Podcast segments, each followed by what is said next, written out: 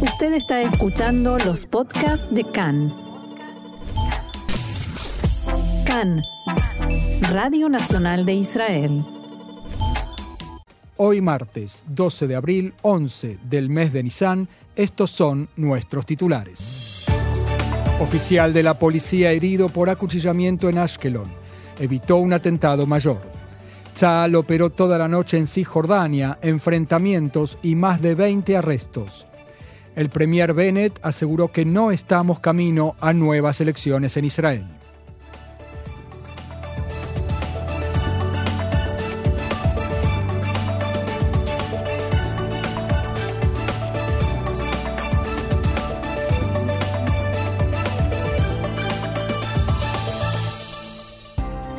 Vamos entonces al desarrollo de la información. Un oficial de policía fue acuchillado junto a una obra en construcción en Ashkelon en el marco de una acción de la policía para localizar palestinos residentes ilegales. El policía fue herido levemente, reaccionó con rapidez y abatió al terrorista, un palestino habitante de Hebrón de 40 años de edad que se hallaba en Israel sin autorización. El policía herido fue trasladado al hospital Barzilai de Ashkelon. El jefe de la región Lajish de la policía, comisario Barak Mordejai, visitó al policía herido, alabó su conducta y dijo que con su acción frustró lo que podía haber sido otro grave atentado contra civiles en Israel. En tanto, en Cisjordania, un policía palestino admitió que planeaba perpetrar un atentado en Vered y cerca del Mar Muerto, pero no logró ingresar en el poblado. El policía llegó a la entrada de Bered y Erijó, armado con una pistola y un chaleco antibalas. El guardia de turno en la entrada se enfrentó con él y lo repelió. Luego de alejarse, el policía palestino disparó dos ráfagas al aire. Finalmente fue arrestado por los aparatos de seguridad palestinos y en su interrogatorio confesó que planeaba cometer un atentado. Una fuente palestina dijo en diálogo con Khan que el policía no representa a las fuerzas de seguridad palestinas y que ellos condenan enérgicamente el grave acto que el agente planeaba cometer. Tzal operó durante toda la noche y en la mañana de hoy en todos los territorios de Judea y Samaria y arrestaron a un sospechoso por el vandalismo en la tumba de Yosef en Shem, Nablus. En total, los efectivos de Tzal arrestaron a unos 20 sospechosos y requisaron armas y medios de combate. Entre otros, ingresaron en la ciudad palestina de Jenin, en el norte de Samaria, para nuevos operativos de arrestos y se toparon con palestinos armados que los estaban esperando. No se registraron víctimas entre los efectivos israelíes en los tiroteos. Al término de la acción en Jenin, las unidades israelíes abandonaron la ciudad con los palestinos que estaban buscando arrestar. También se efectuaron operaciones similares en otras aldeas de la misma zona y en las zonas de Ramala, Belén y Hebrón. En tanto, los brazos armados terroristas en la franja de Gaza hicieron llegar mensajes a Egipto que media entre ellos e Israel, en el sentido de que el cruce de líneas rojas en el campo de refugiados de Jenin podría conducir a un estallido de violencia en todas las regiones, refiriéndose a Gaza, Jerusalén, Cisjordania. También advirtieron que la confianza de Israel en que aliviar las restricciones a la franja de Gaza y su separación de Jerusalén y de Cisjordania provocará la calma es una evaluación de inteligencia errada. También advirtieron que efectuar ceremonias religiosas judías dentro de la mezquita de Al-Aqsa también es cruzar la línea roja. Tenemos que aclarar que Israel en ningún momento pensó en toda su historia hacer ceremonias religiosas judías adentro de una mezquita, menos todavía en la mezquita de Al-Aqsa. Y este comentario de las fuerzas terroristas en Gaza tiene que ver con el mito de eh, Al-Aqsa está en peligro que en el sentido de que los judíos piensan apoderarse de la mezquita del Aqsa o destruirla o lo que sea, es un mito que tiene larga data, viene del principio del siglo XX y uno de sus personeros ha sido el mufti de Jerusalén famoso o infamoso Hajamin el Husseini. Como decimos entonces, no hay tales planes, no existe tal plan de una ceremonia judía dentro de la mezquita del Aqsa, pero eh, los brazos palestinos siguen alimentando el mito. En el tema político, el primer ministro Naftali Bennett dijo que podrá seguir liderando el gobierno a largo plazo. En diálogo con Khan anoche, Bennett estimó que, abro comillas, no estamos camino a nuevas elecciones y señaló que está trabajando para que ello no ocurra. Si llegamos a nuevos comicios, será un desastre, dijo, y agregó que la verdadera cuestión es si esclavizamos al país para que Netanyahu obtenga un acuerdo de partes un poco mejor o si nos preocupamos por los ciudadanos de Israel. Según él, Edith Silman sufrió malos tratos que pocos en Israel han sufrido y ella entiende hoy que Netanyahu la hizo caer en una estafa. El premier descartó de plano la posibilidad de que la lista árabe unificada se incorpore al gobierno o a la coalición. Respecto de la ola de atentados, dijo Bennett que, abro comillas nuevamente, estamos atacando a los terroristas en sus bases madre y que no hay lugar que sea inmune. Se negó no obstante a indicar si estamos camino a un nuevo operativo militar en Jenin y dijo que hay muchas opciones a disposición. Tenemos mucha determinación y no tengo dudas que venceremos, palabras del primer ministro. En plena ola de atentados terroristas, el primer ministro Naftali Bennett intenta impulsar una nueva táctica para impedir nuevos ataques. El gobierno está estudiando la posibilidad de facilitar las condiciones para portar armas por parte de civiles en Israel.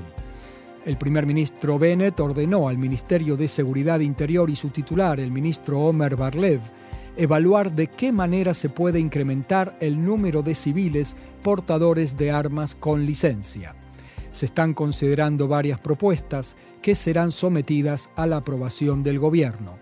Una de ellas consiste en ampliar los criterios, los motivos justificantes por los cuales los ciudadanos israelíes reciban una licencia y permiso para portar un arma personal. Una fuente involucrada en el tema le dijo a Khan que hay varias ideas que se presentarán ante el gobierno. Este tema fue ampliamente discutido en las últimas reuniones de evaluación y de consulta de seguridad que se llevaron a cabo en el contexto de los atentados y, según la fuente, el propio primer ministro Bennett propuso algunas de las ideas mencionadas para lograr el objetivo de tener más civiles israelíes armados en las calles.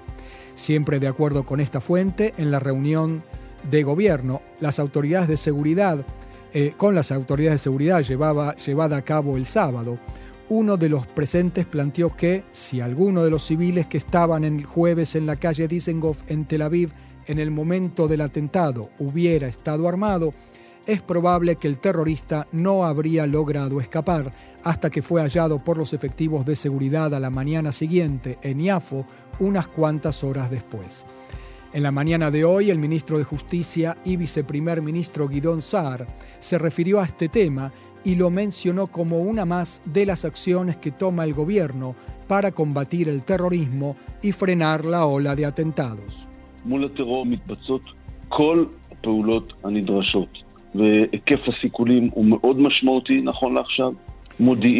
Frente al terrorismo se realizan todas las acciones requeridas. El alcance de los atentados que se impiden es sumamente significativo ahora. Desde el punto de vista de inteligencia, se ha reforzado la presencia y el trabajo en la zona de separación y en las ciudades. Se ha intensificado la acción contra quienes entran y permanecen en el país en forma ilegal. El informe de esta mañana de Ashkelon refleja, contrariamente a lo que sucedía en el pasado, hay control y se impone la ley respecto de estas personas dentro de Israel.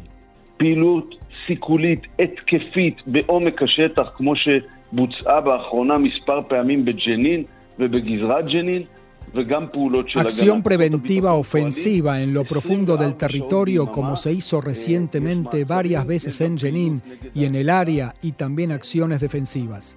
Las fuerzas de seguridad actúan las 24 horas del día. Hay arrestos, también hay acciones contra la instigación.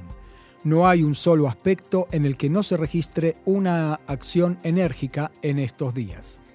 En el mismo sentido, fuentes de Tzal informan que el refuerzo con soldados en las aberturas de la cerca separadora como solución provisoria ya dio como resultado una baja considerable en la cantidad de residentes palestinos ilegales que atraviesan la cerca, en general para trabajar en Israel. El temor ahora, sin embargo, es que los residentes ilegales y quizás también potenciales terroristas intenten buscar otros caminos para infiltrarse a Israel, entre otros puntos en los que la cerca ya fue construida, en los que no hay vigilancia y basta con trepar el muro o cortar la cerca. Por ello, se prevé que el ejército reforzará aún más sus fuerzas a lo largo de la cerca, también en los puntos en los que ya está construida. No obstante, el ejército le hizo saber al gobierno que no podrá reforzar la vigilancia con soldados por mucho tiempo, dado que deben volver a sus entrenamientos y actividades operativas. Si la situación continúa, explicaron, hará falta reclutar reservistas para vigilar la cerca. Después de haber llamado a los árabes israelíes que sirven en las fuerzas de seguridad a retirarse, el titular de la lista árabe unificada, Ayman Ode, instó también a los drusos a dejar de servir en Tzal. Todo ello después de que intentó aclarar su primera declaración y, lejos de frenar las reacciones indignadas, las multiplicó. Recordemos que Ode difundió un video que filmó en la puerta de Damasco en Jerusalén, en el que aseguraba que habitantes de Jerusalén Este se quejaron ante él de que los árabes que sirven en lo que definió no como las fuerzas de seguridad de Israel, sino como las fuerzas de la ocupación, los hostigan. Aymanode recriminó que es una vergüenza que esos jóvenes sean de parte de, de estas fuerzas y que sus padres lo acepten. Nuestro lugar natural es la lucha justa para poner fin a la ocupación, dijo Ode, y llamó a todos esos jóvenes a arrojar las armas por la cara al ejército. Más tarde, en entrevistas que concedió a medios israelíes en hebreo, Ayman Ode explicó que no se trata de todos los jóvenes árabes israelíes que sirven en las fuerzas de seguridad, sino especialmente de aquellos que lo hacen en la zona de Jerusalén Este y en los territorios. Ellos, según dijo, porque algunos de ellos se ensañan con los palestinos y eso debe terminar. Cuando todavía no había terminado de hacer esta, entre comillas, aclaración, Ayman Ode concedió una entrevista a Radio Macan, la emisora de Can en árabe, y llamó también a los drusos a dejar de servir en las fuerzas de seguridad de Israel.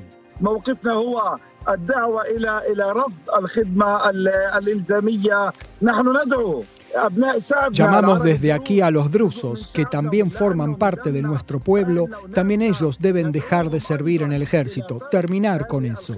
Esta es una postura que nosotros mantenemos desde hace tiempo, es conocida. Nuestro llamado a los árabes a no servir en las fuerzas de seguridad israelíes es una postura conocida e histórica. También instamos a los drusos a no hacerlo. El aspecto problemático, o uno más, de los dichos de Ode, en este caso, es el legal. A diferencia de otras comunidades o minorías en Israel, como los musulmanes o los beduinos y los cristianos, los drusos deben cumplir el servicio militar de modo obligatorio en Tzahal, en las fuerzas de seguridad y según lo marca la ley. En el momento en que un parlamentario llama a los drusos a negarse a cumplir con el servicio militar, no está hablando de un voluntariado, sino del acatamiento de un deber establecido por la ley. Otro tema. Hace dos semanas el presidente de Israel, Itzhak Herzog, se reunió con el rey de Jordania, Abdallah II, como informáramos en su momento. En las últimas horas se pudo saber que entre la variedad de temas que trataron el monarca presentó una iniciativa que puede sentar un precedente para la cooperación regional en materia de seguridad alimentaria. Un tema que preocupa estos días tanto al rey como a otros líderes de la región. La propuesta es original y consiste en el establecimiento de una reserva común de alimentos y de trigo, de la que pueda beneficiarse cualquier país en situación de emergencia. Entre los países mencionados como parte del proyecto, Israel, Jordania, Egipto y también los palestinos. Esta iniciativa del rey de Jordania está directamente relacionada con las consecuencias económicas de la invasión rusa en Ucrania, que afecta el suministro de alimentos y trigo a muchos países, incluidos varios países árabes, que dependen en gran medida de las importaciones de Rusia y Ucrania. Esta es una propuesta inicial cuya viabilidad aún no está clara y tampoco la forma de implementarla. Fuentes árabes de la zona involucradas en el tema dijeron a Khan que se trata de una cooperación muy importante para el rey de Jordania y por ello también planteó el tema en la reunión con Herzog. La Casa Presidencial en Israel declaró, en respuesta a la difusión de la noticia, que no tienen intención de comentar sobre el contenido de reuniones a puertas cerradas. Para los judíos de Ucrania, Pesaj este año no será la fiesta de la libertad, tampoco realmente una fiesta, pero la Federación Judía de Ucrania hace todo lo posible para lograr que festejen una noche del Seder lo más dignamente posible. En la comunidad de Dniepro, considerada la capital judía de Ucrania, donde vive un cuarto de millón de judíos, trabajan 24/7 para llevar los elementos básicos para la festividad. El presidente de la comunidad, Rabino Meir Stenblad, señaló que hemos comprado 50.000 kits de matzá artesanal, la mayoría horneada aquí en Dniepro, aún antes de la guerra, junto con jugo de uvas, comida y carne cayer y los incorporamos a las cajas de primeros auxilios. Enviamos los productos con conductores de autobuses que sacan refugiados y los traen a nuestros centros de absorción en Dniepro antes de trasladarlos afuera de las fronteras del país. Aquí en Dniepro llevaremos a cabo varias cenas de Pesaj. Otras cenas de Pesaj tendrán lugar en otras ciudades del frente como la bombardeada Kharkiv. La rabanit Miriam Moscovitz, emisaria de Jabad en la ciudad de paso por Israel, explicó que, abro comillas, en nuestra sinagoga residen todavía 100 judíos cuyas casas fueron destruidas y hallan refugio en el edificio. Mi marido volverá a la ciudad para festejar la noche del Seder con la comunidad a pesar de la dura situación allí. El rabino principal de Kiev, también emisario de Jabad, Jonathan Markovitz, organizará tres Sedarim de Pesaj en la capital ucraniana. En cada uno de ellos se prevé la participación de decenas de invitados que se quedarán a dormir en, en los edificios donde se lleve a cabo la cena festiva debido al toque de queda. En Lviv, el rabino Mendel Gottlieb, director de la Casa Jabad en la ciudad, reservó un importante restaurante en el centro de la ciudad y lo volverá a caer para realizar allí el ceder de Pesaj.